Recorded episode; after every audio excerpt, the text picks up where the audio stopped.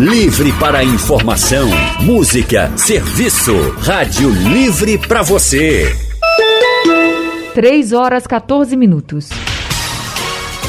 O consultório do Rádio Livre. Faça a sua consulta pelo telefone 3421 3148. Na internet www.radiojornal.com.br. Uma em cada 10 pessoas no mundo corre o risco de ter problemas renais. Esses dados são da Sociedade Brasileira de Nefrologia. E há uma estimativa que hoje o Brasil tenha mais de 140 mil pessoas sofrendo com os casos mais graves da doença renal crônica. Mas como fica a alimentação dos pacientes que têm algum tipo de problema renal?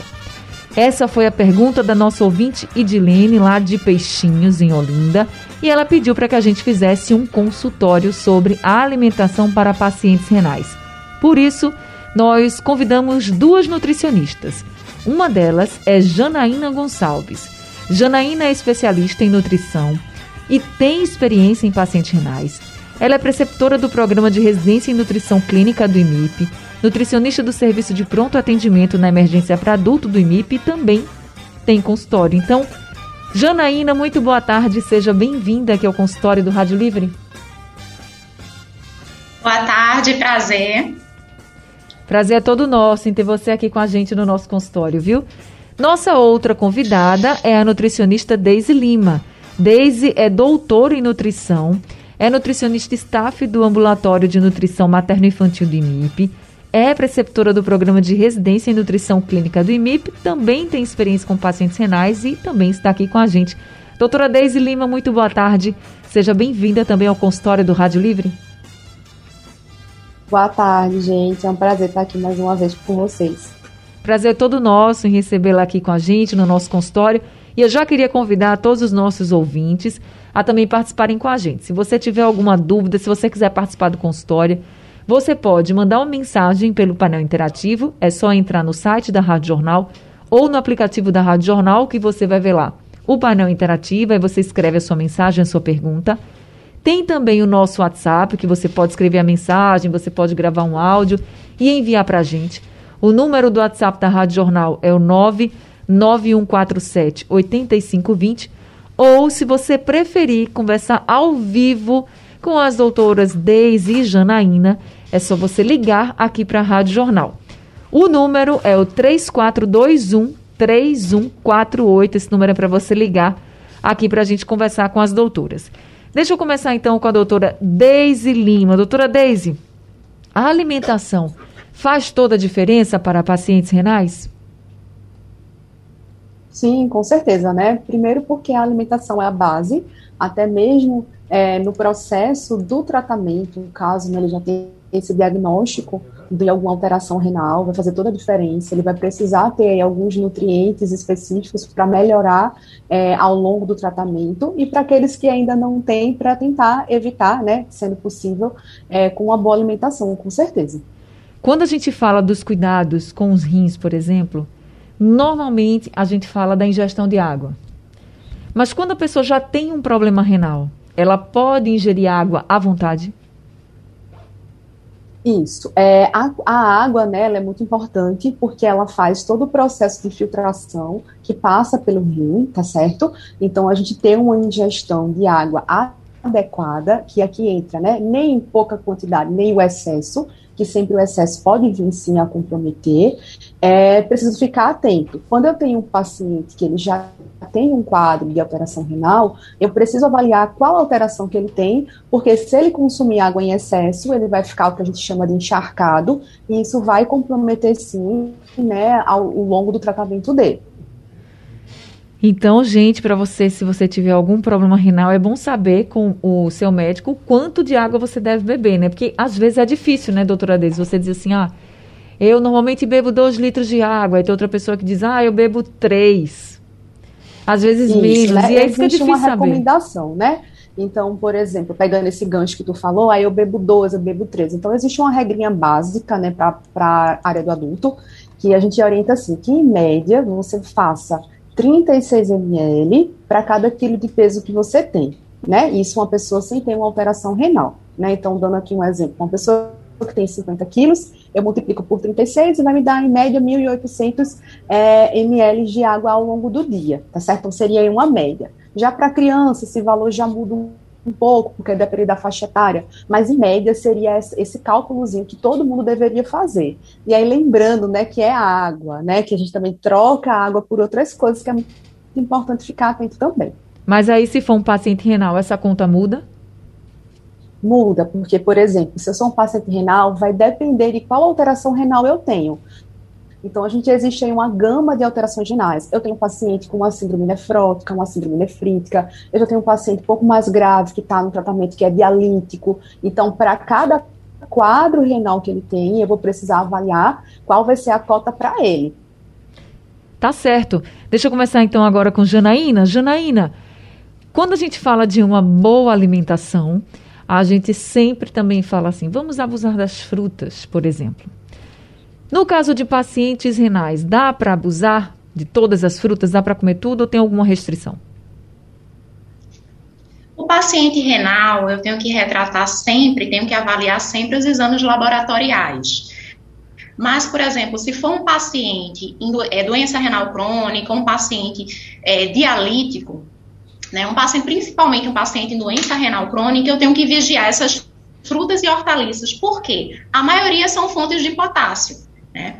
Muitas vezes, para minimizar essas fontes de potássio, a gente vai precisar descascar essa fruta, né? E junto com isso, se for também raízes, tubérculos, eu posso descascar e praticar a técnica de cozimento. Eu coloco na água, né? Já descascado, deixo ferver e depois descarto essa água. Com isso, os estudos apontam que a gente consegue reduzir em torno de 60%. Mas a gente sempre tem uma lista de alimentos ricos em potássio, né, para que aqueles pacientes possam evitar, que é, por exemplo, abacate, açaí, melão, maracujá, tem centenas de alimentos, então geralmente a gente divide, por exemplo, até entre, entre banana, laranja já existe uma diferença.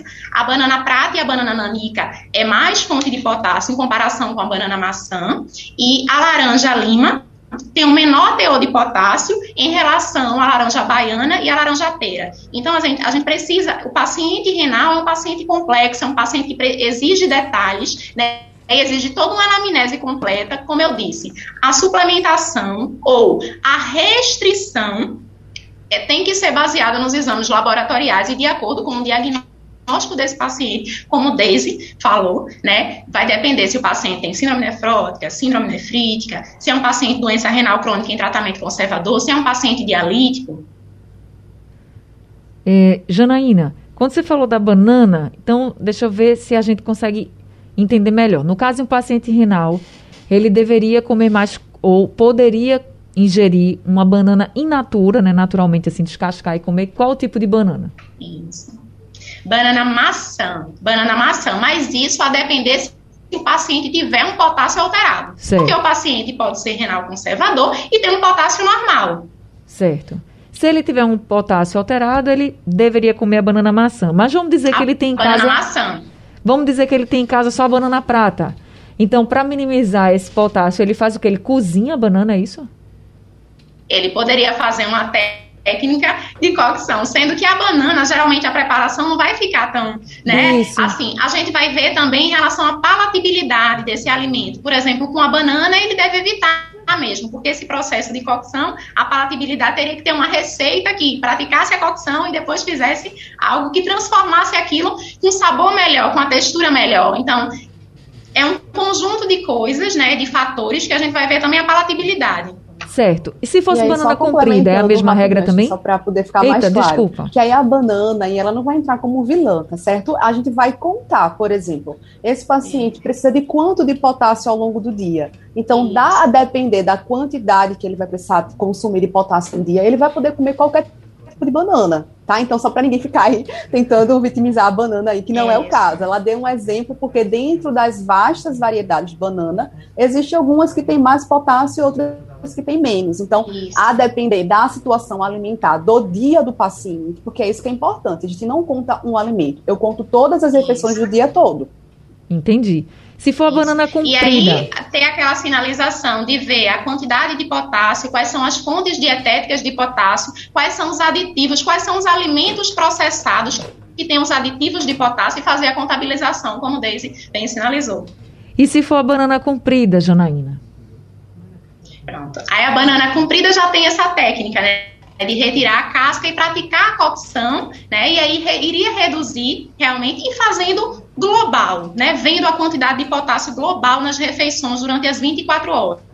Não é só um alimento, né? Aquele alimento consumido de forma a única fonte de potássio, o mínimo, contabilizado com outros, não é ele que vai ser o vilão, como o Deise falou, para a gente também não fazer aquele terrorismo nutricional Isso. que não pode consumir, né? Tem que ter um plano realmente, né? Tem que ter um guia alimentar realmente para cada isso, pessoa. Isso, isso. Agora, e algo individualizado de acordo com os exames laboratoriais, contabilizado por um nutricionista. Tá certo. Deise, com relação a outros alimentos, por exemplo, feijão, é algo que dá para consumir todo dia?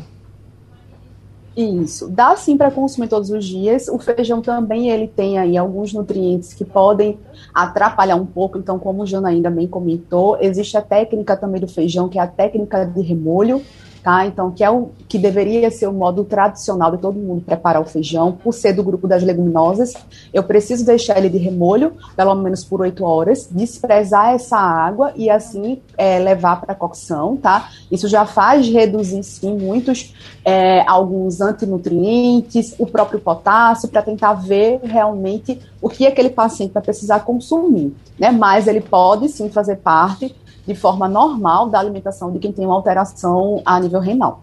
Todos os tipos de feijão, porque a gente tem aqui o feijão mulatinho, o feijão preto. Feijão. É, também isso é, isso é uma, uma dúvida muito frequente, né? A gente sempre associa muito o feijão macaça pra, por ser um feijão mais sequinho, para ser por ser um alimento de quem está doente, tem alguma alteração. Na verdade, isso não existe, né? O que a gente precisa ficar atento é o modo de preparo desse feijão. Então, hoje em dia é muito comum que o feijão mulatinho, que é esse feijão marronzinho que a gente utiliza, ele hoje em dia é muito feito com carnes gordurosas. Então, vai carne de charque, né? Vai músculo, vai patinho, vai um monte de coisa dentro daquele feijão e por isso ele acaba sendo uma preparação pouco pouco mais que pode levar a alguma operação, não pelo feijão, mas pelo que vai dentro.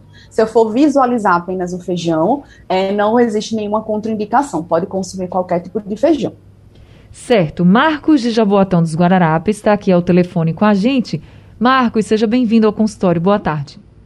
Boa tarde, Ed Barreto. Boa tarde aí as doutoras aí. Olha, é, é, eu queria saber se o paciente, é, deixa eu ver aqui, o paciente que tem problemas renais, tem alguma coisa assim, quem faz hemodiálise e, e assim, consumir carambolas, não é meu caso não, sabe? Você trabalha nessa área, sabe, Aí ele, ele vai, ele vem muito pessoal para fazer hemodiálise, aquela sessão, né? De quatro horas na máquina. Aí eu queria saber uma resposta de vocês. Obrigado, Radiola. Obrigado, Ana Barreto. Obrigada também, seu Marcos. Deise, pode consumir carambolas quem faz hemodiálise? Então, né, existe sim é, um, uma parte da carambola, um produto que tem dela que ela é considerada tóxica, tá certo? Então, isso vai levar um comprometimento importante daqueles pacientes que estão no processo dialítico. Então, por esse motivo, ela não é indicada, né, o seu consumo, para quem tem essa alteraçãozinha renal que está em tratamento, tá? Janaína, tu quer complementar alguma coisa? É, um dos os estudos já apontam nessa né, questão de soluços, coma, e pode levar até a morte. Então, realmente é totalmente contraindicada. Travou um pouquinho aqui, mas a gente entendeu. Realmente é contraindicada, tá, seu Marcos? A questão das carambolas para quem tem esses problemas renais mais graves e que está passando por uma hemodiálise. Consultório do Rádio Livre hoje falando sobre a alimentação para pacientes renais.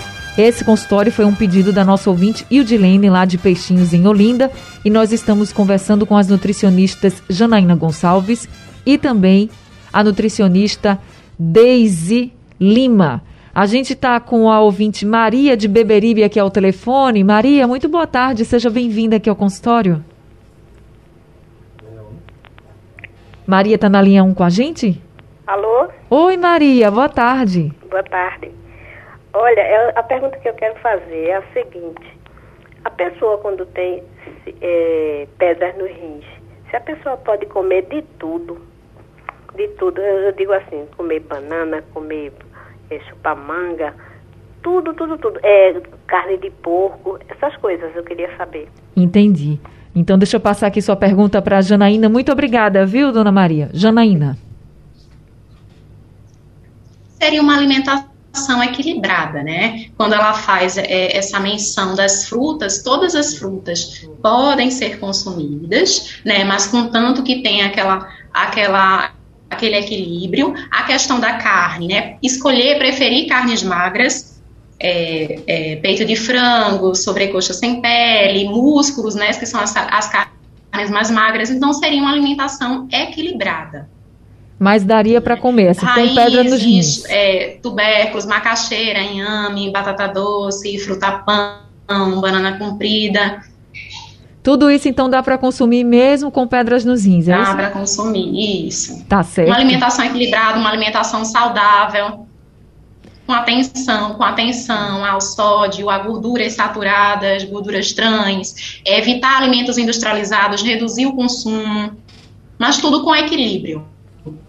Tá certo. Oswaldo de Gaibu também está com a gente ao telefone. Seu Oswaldo, boa tarde, seja bem-vindo ao consultório. Boa tarde.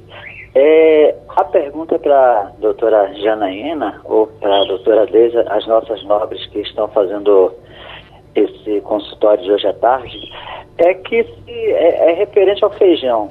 Se nós é, deixarmos o feijão preto mais de oito horas e descart, descart, descartarmos essa água, ele não vai ficar uma cor azulada ou, ou deixar de ser tradicionalmente aquele feijão preto na hora de nós cozinharmos, diferentemente do feijão, feijão mulatinho, né, que podemos até descartar. Essa é a. Então, deixa eu passar aqui para a doutora Deise. Obrigada, viu, seu Oswaldo? Então, Deise. Não, veja, é, a forma do preparo do feijão, ele é para ser dessa forma, tá? Todas, o feijão é do grupo das leguminosas, tá? Esse grupo, ele tem por característica ser um grão mais duro e que possui na sua composição antinutrientes, e por isso há necessidade de se deixar de remolho, tá? É uma característica do alimento. Então, o correto é que todos os tipos de feijões, eles passem por esse processo de remolho. Isso faz com que, tanto quando você coloca esse feijãozinho de molho, você vai perceber que ele vai gerar naquela água algumas bolhas, tá? Essas bolhas são justamente esses fatores antinutricionais que atrapalham a absorção dos micronutrientes no nosso corpo saindo. Então, ele sai, eu vou lavar, e aí quando eu for cozinhar, eu vou conseguir aproveitar muito melhor esse feijão, né? Quem nunca aí não sentiu algum desconforto quando come o feijão e fica com gases, por exemplo, a barriga distendida, é justamente esses fatores antinutricionais que tem no feijão. Então, ele não vai perder sua característica, né, do feijão preto por ele estar de remolho. Ele vai até cozinhar mais rápido, então até ajuda no custo né, final do uso do gás. Tá certo, então tá aí a resposta para o seu Oswaldo. Isso vale a pena para todo mundo, né, Deise? Não só para quem tem algum problema renal, não. Essa é uma indicação para todo mundo, né? Isso, isso. É uma forma correta de eu preparar o meu feijão. Esse molho, primeiro molho que a gente coloca, tem que ir para a geladeira, porque tem gente que bota na geladeira, tem gente que deixa fora. Uhum. Precisa ir para a geladeira? É, existe é, a técnica aperfeiçoada, né, mais correta seria eu deixar de molho, dentro dessa água ter alguma coisa ácida, que poderia ser ou um vinagre ou um suco de limão, na temperatura da geladeira, porque a gente mora numa região que é quente, né? Então imagina, o gás sendo liberado dentro de um ambiente já quente. Então é mais por conta da, da nossa temperatura da nossa região do que de fato pela necessidade do processo. Então, eu deixar na geladeira me garante que esse processo ocorra em uma temperatura mais amena. Por isso que há essa recomendação de deixar na geladeira. Depois, na metade do tempo do remolho, eu preciso lavar e que, trocar essa água e iniciar esse processo novamente para voltar para mais quatro horas, né, para eu fazer um ciclo de oito horas. E aí depois eu vou descartar novamente essa água e eu vou cozinhar esse feijão, que pode ser na panela tradicional ou numa panela de pressão, como aqui é muito comum. Então são quatro horas no molho, mais quatro horas no isso. remolho, não é isso? De novo, é que a gente fala esse processo de remolho, o ideal é que faça no intervalo de pelo menos oito horas. Tá certo. Antônio de Tegipió está com a gente também ao telefone. Antônio, boa tarde, seja bem-vindo. Antônio está na linha 3 com a gente ainda? Acho que caiu a ligação então do Antônio. Vou fazer o seguinte: eu vou para mais um intervalo aqui no consultório do Rádio Livre. Daqui a pouquinho a gente volta respondendo aos outros ouvintes. Estão chegando também aqui algumas mensagens pelo WhatsApp. Livre para informação, música, serviço. Rádio Livre para você. 3 horas 42 minutos. O consultório do Rádio Livre. Faça a sua consulta pelo telefone 3421 3148. Na internet www.radiojornal.com.br. Consultório do Rádio Livre hoje falando sobre alimentação para pacientes renais. É preciso ter alguns cuidados e por isso nós estamos conversando com as nutricionistas Janaína Gonçalves e também Deise Lima. João Luiz de Dois Unidos está aqui com a gente ao telefone. Seu João, boa tarde, seja bem-vindo ao consultório. Seu João está na linha 2? Será que caiu a ligação? A gente vai tentar, então, manter contato com o seu João. E deixa eu continuar aqui o consultório com uma questão, Daisy. Chocolate para quem tem problemas renais é algo que pode moderadamente ou não pode? Também, né? O chocolate ele faz parte do grupo dos alimentos que tem um alto teor de potássio, tá certo? E naturalmente. Então eu vou precisar ter atenção a qual chocolate eu vou consumir. E além disso, né, como a gente está lidando com um produto industrializado, ele vai ter na sua composição também, né, outros ingredientes, corantes, conservantes, o próprio sal.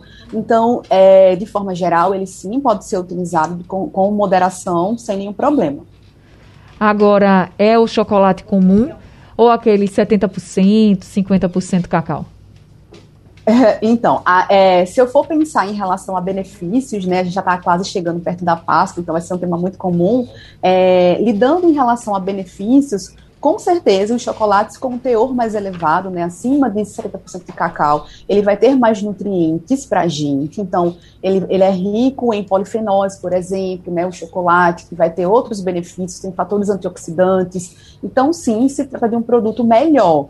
É, mas no caso de um paciente com alteração renal, como eu volto a falar, depende de quanto eu vou consumir, né? Então, ah, vamos supor que eu tenho um hábito de consumir um chocolate branco, que de forma é, teórica ele nem pode ser caracterizado como chocolate, porque ele só tem a gordura hidrogenada. Então, por exemplo, uma gordura hidrogenada, ela não vai fazer benefícios a ninguém, né? Quem tem problema renal e quem não tem. Mas se eu vou consumir esse chocolate em pequena quantidade, poucas vezes, não vai ser um problema grave, tá? Então, assim, de forma geral, pode sim ser consumido. Tá certo. Seu João agora está com a gente, né, seu João? Boa tarde. Boa tarde, querida. Tudo bem, né? Tudo bem. Fico feliz em falar com o senhor. Seja bem-vindo. Tá certo. Escuta aí, viu? Olha, eu tomo um suco de biribiri.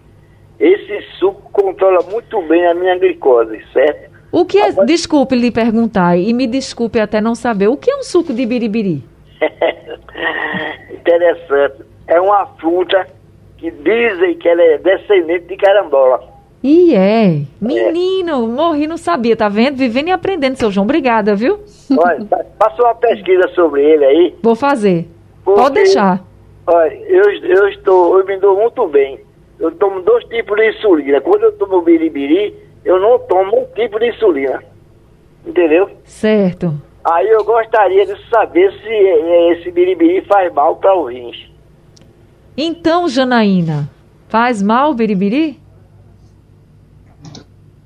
Por ser um descendente da carambola, né, o, o ideal é evitar, né? Mas como ele bem tomou também na, na pergunta, ele falou também para diabetes, né? E não existe nenhum alimento que seja, que auxilie, né, que auxilie não, que atue diretamente no tratamento da diabetes. Existem alimentos que auxiliam, mas tudo isso vai depender da alimentação em geral desse paciente, do recordatório 24 horas desse paciente. O que, é que esse paciente está consumindo? Quanto quantidade, qualidade do alimento, né? Mas quanto ao suco, não seria o ideal, né? Não seria indicado devido a isso, por ser descendente da carambola, né? Porque já isso, como existem estudos, né? Com a carambola já né? E não existem estudos com essa fruta né, para paciente renal, mas mesmo assim seria contraindicado, por a gente saber que é descendente da carambola, então contraindicado.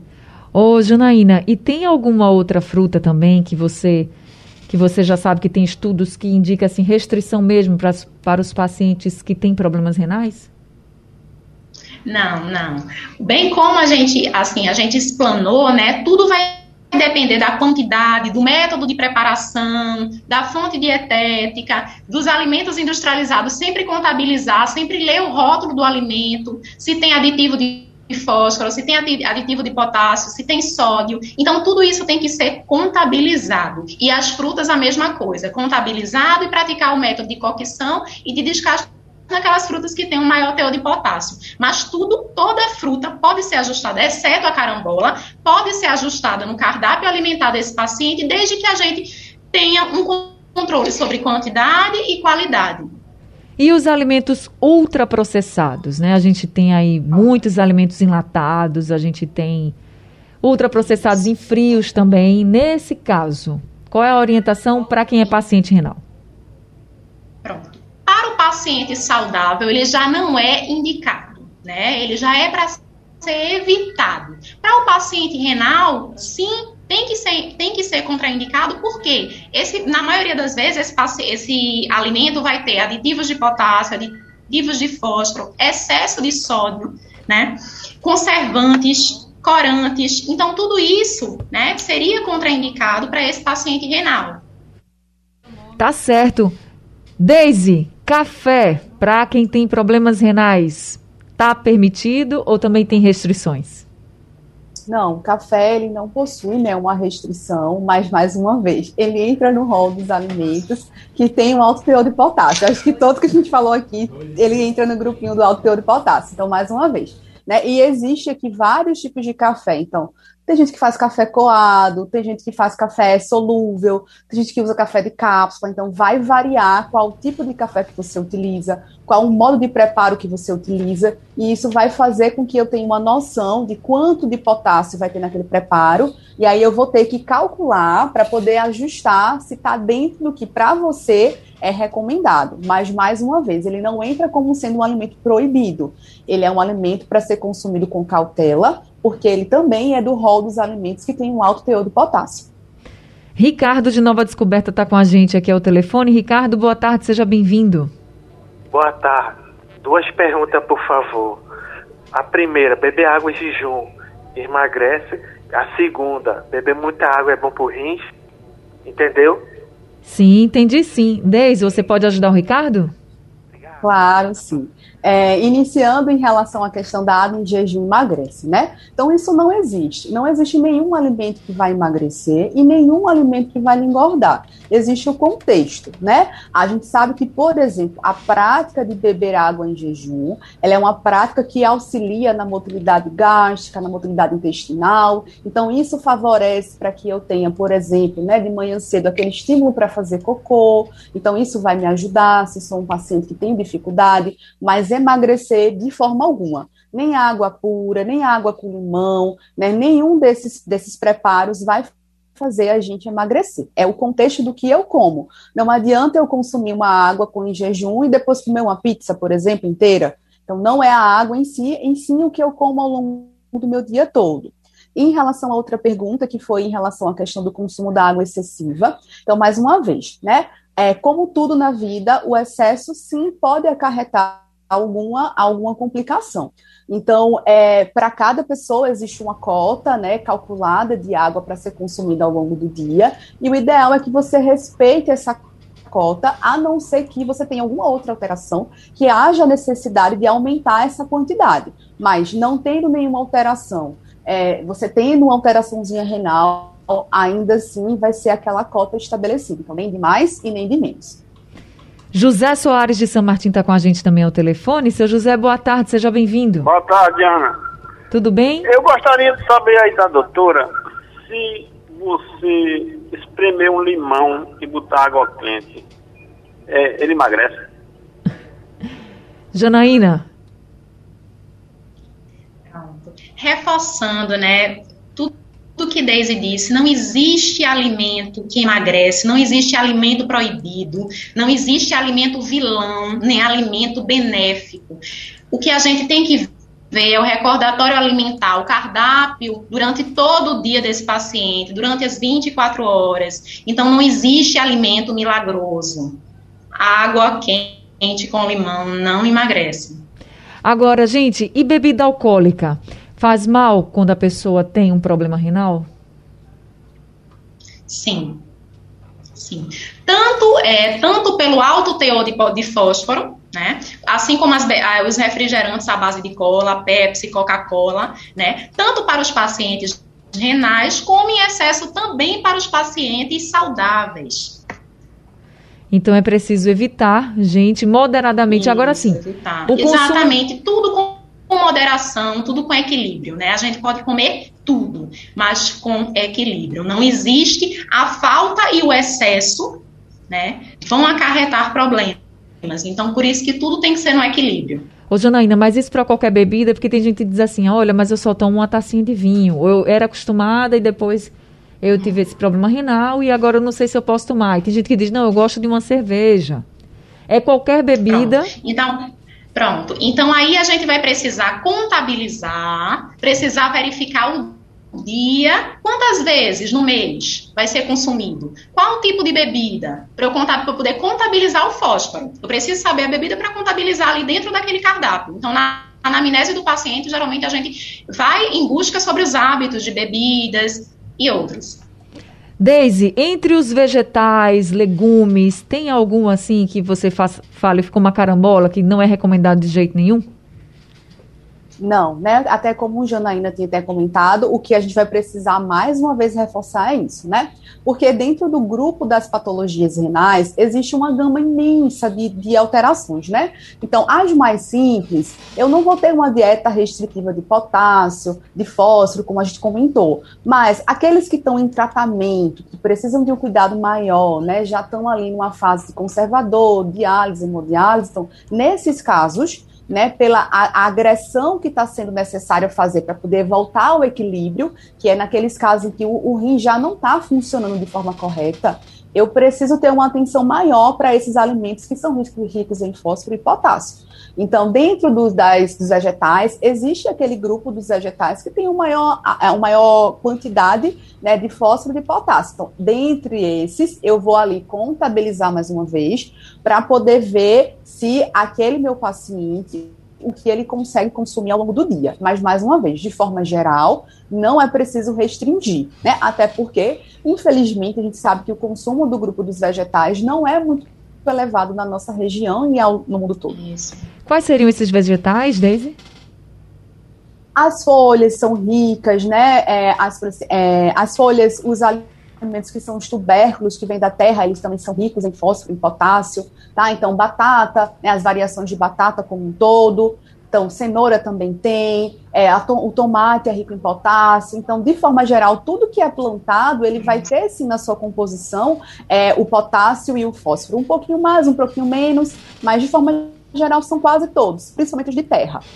Existe uma estimativa preocupante, inclusive, que em 2040, assim, menos de 20 anos, né, gente? A doença renal crônica pode ser a quinta maior causa de morte no mundo. Então, Deise, para a gente finalizar o nosso consultório, para quem está nos ouvindo agora e quer cuidar bem dos rins a partir de hoje, né? É bom cuidar da alimentação também. E o que, é que você pode indicar? É, para quem não tem nenhuma doença renal e está se prevenindo, é como a gente vem conversando ao longo dessa tarde, né? É, é ter uma atenção especial ao que você está consumindo. Então, dá sempre preferência para os alimentos mais naturais, evitar produtos industrializados, tudo que eu compro de pacote, mesmo aqueles alimentos que são doces, né, no caso do biscoito, por exemplo, não é porque ele é doce que ele não tem ali o excesso de sal, os corantes, os conservantes. Então, tentar realmente evitar esse consumo dos industrializados, ter uma atenção voltada para os alimentos naturais e uma atenção redobrada para o consumo da água, né? Como eu tenho comentado, infelizmente hoje é muito comum você trocar água por um suco, por um refrigerante. Então, realmente voltar a atenção para o consumo da água.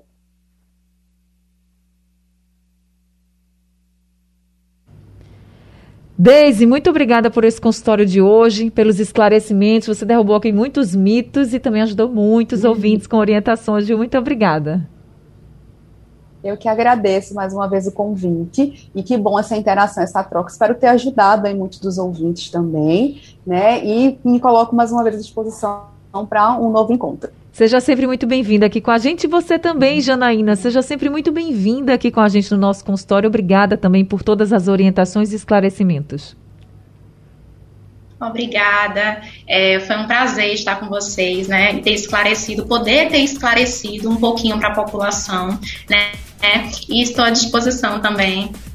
Seja sempre muito bem-vinda aqui com a gente. O consultório do Rádio Livre de hoje está ficando por aqui. Obrigada a todos os ouvintes. O Rádio Livre de hoje também está ficando por aqui. A gente volta amanhã às duas horas da tarde. A produção de Gabriela Bento, trabalhos técnicos de Edilson Lima, Emílio Bezerra e Sandro Garrido, no apoio Valmelo, no site da Rádio Jornal Isis Lima e a direção de jornalismo é de Mônica Carvalho.